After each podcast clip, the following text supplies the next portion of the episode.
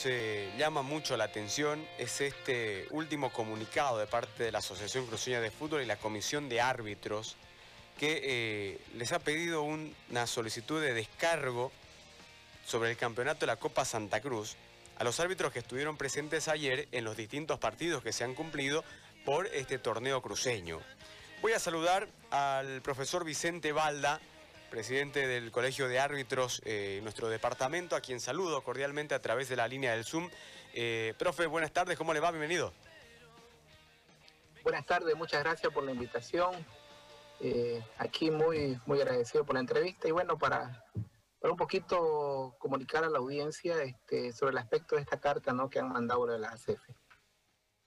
Profe, coméntenos por favor cómo recibe el Colegio de Árbitros este amedrentamiento de parte de la Comisión eh, de Árbitros de la Asociación de Fútbol en torno a prohibir, porque marca la, carta de que se les ha prohibido dirigir en este campeonato, ¿no? A los jueces, en otras palabras, se les está coartando el trabajo a los árbitros de fútbol en Santa Cruz, ¿no? Porque eso implica el prohibirles el hacer su trabajo, donde sea, pero prohibirles hacer su trabajo es coartar la libertad del trabajo, no es un delito, ¿no? Eh, lo que comete en este caso la comisión de árbitros de la asociación. ¿Cómo recibe el colegio de árbitros todo esto que está ocurriendo? Muy indignado ante esta situación, la verdad que es algo inconcebible que a estas alturas y en este pleno siglo se pueda prohibir el derecho al trabajo. Solamente en Bolivia para que pasen estas cosas, ¿no?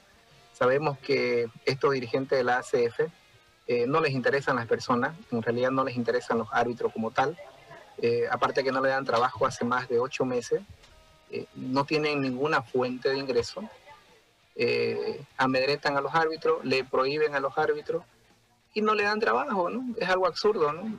yo siempre he dicho que si ellos le dieran las condiciones para que ellos puedan percibir algunos ingresos, si es que le pagaran un sueldo mínimo donde ellos puedan llevar a su casa y su familia para poder solventar, este, claro, pues que prohíban, ¿no? Hasta, obviamente, pues, este, si le dan trabajo, claro que sí. Pero en este caso la situación es muy distinta. Sabemos que eh, ha, habido una pandemia de hace más de ocho meses eh, a nivel mundial.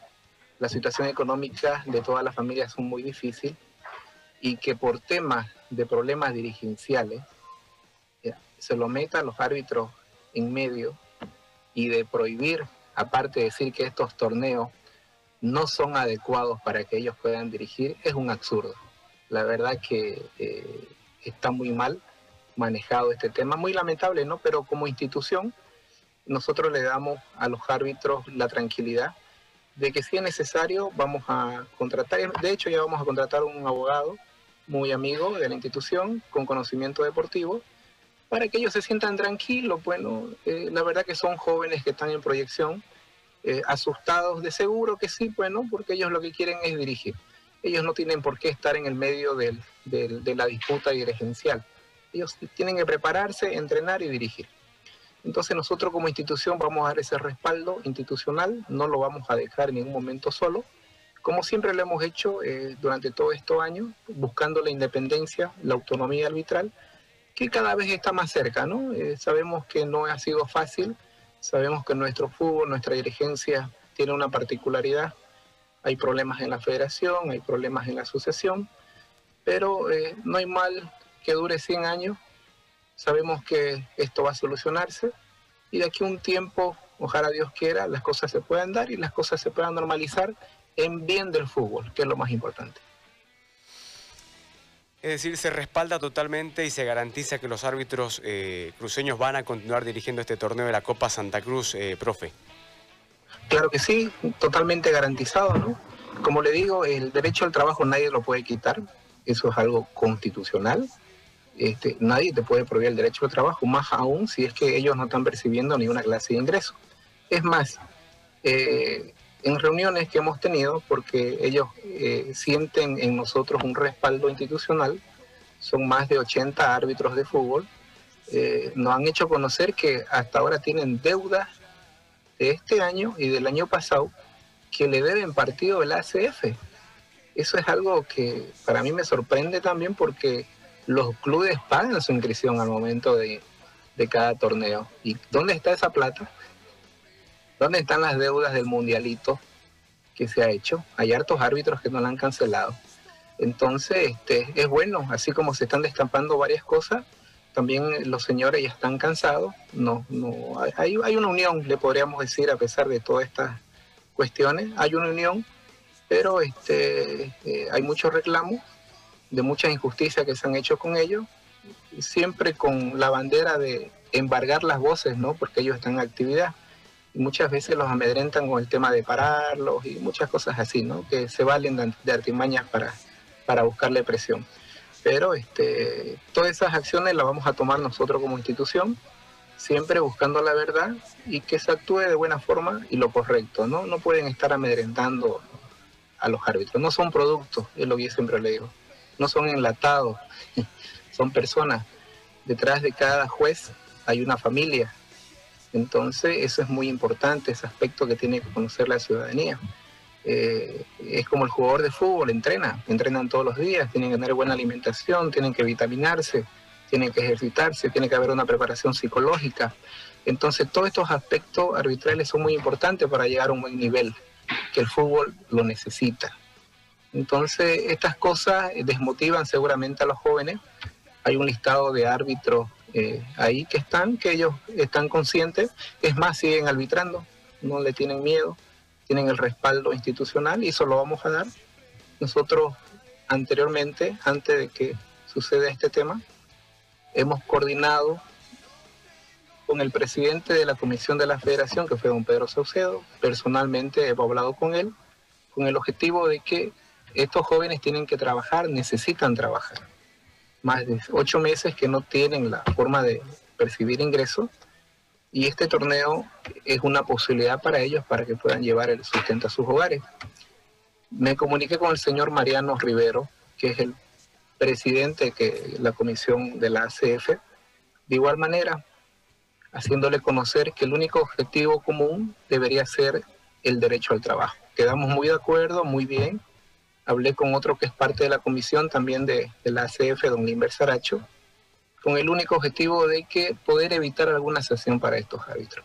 Se quedó muy bien, todos entendimos el concepto común, que es el derecho al trabajo, pero cuando comenzó el torneo, comenzaron a querer, este, eh, como se dice, boicotear.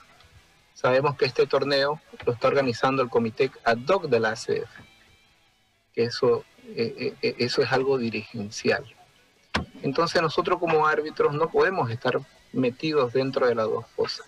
Sabemos que el anterior, el comité de los empernados, que tiene su famoso apodo, ya, este, no comparte toda esta situación de que los árbitros puedan ser independientes y autónomos. Obviamente porque ellos pues, pueden hacer y deshacer y pueden amedrentar como lo están haciendo en este momento. Pero ellos, los árbitros no tienen la culpa, ¿no? Son más de 80 árbitros, no lo puedes manejar como se ha estado manejando durante mucho tiempo. Eh, las condiciones nunca se le han dado. Entonces creo que es el momento donde ya nosotros a partir de ahora no vamos a dejar solos a estos árbitros. Esos árbitros eh, quieren estar con nosotros, ser dirigidos con una institución, no por dos, tres gatos locos. Entonces nosotros les ofrecemos eso como institución. Y vamos a seguir las vías legales como corresponde. Nosotros no estamos haciendo nada ilegal, los árbitros no están haciendo nada ilegal, tienen derecho al trabajo, aparte no le dan trabajo, entonces creo que, estamos por la vía correcta. Muy bien, profe, muchísimas gracias. Queríamos eh, tener eh, su palabra también eh, sobre esta situación, ¿no? y el Colegio de Árbitros, bueno, tratando de respaldar la libertad al trabajo que tiene cualquier individuo y que está avalado por la Constitución en nuestro país, porque nos llama la atención que los temas políticos ¿no? primen por sobre la, eh, sobre la cordura, sobre la coherencia eh, en la vida de cualquier individuo. ¿no? Es decir, prohibirles trabajar cuando no le da siquiera trabajo es realmente un tema eh, que raya en, la ridiculez, ¿no? que raya en, no sé ya, ya ni cómo, cómo llamarlo a esta situación, pero muchísimas gracias, profe, por su palabra. gracias por la cobertura. Realmente, como usted dice, algo ridículo. Este, hemos retrocedido muchos años. Parece que eh, ellos piensan que son el capataz y el otro es el, peón, ¿no? Esas cosas ya han cambiado, ya no son así. Entonces, eh, las personas y los árbitros tienen derecho. Entonces, el derecho al trabajo es un derecho. Simplemente es eso. Muchas gracias por la cobertura y bueno, vamos a esperar de que estas cosas se puedan solucionar en beneficio del fútbol y en beneficio de los árbitros de la ACF. Muy bien, gracias profe. Ahí está la palabra, profesor Vicente eh, Valda, eh, conversando con nosotros César Alberto sobre esta situación.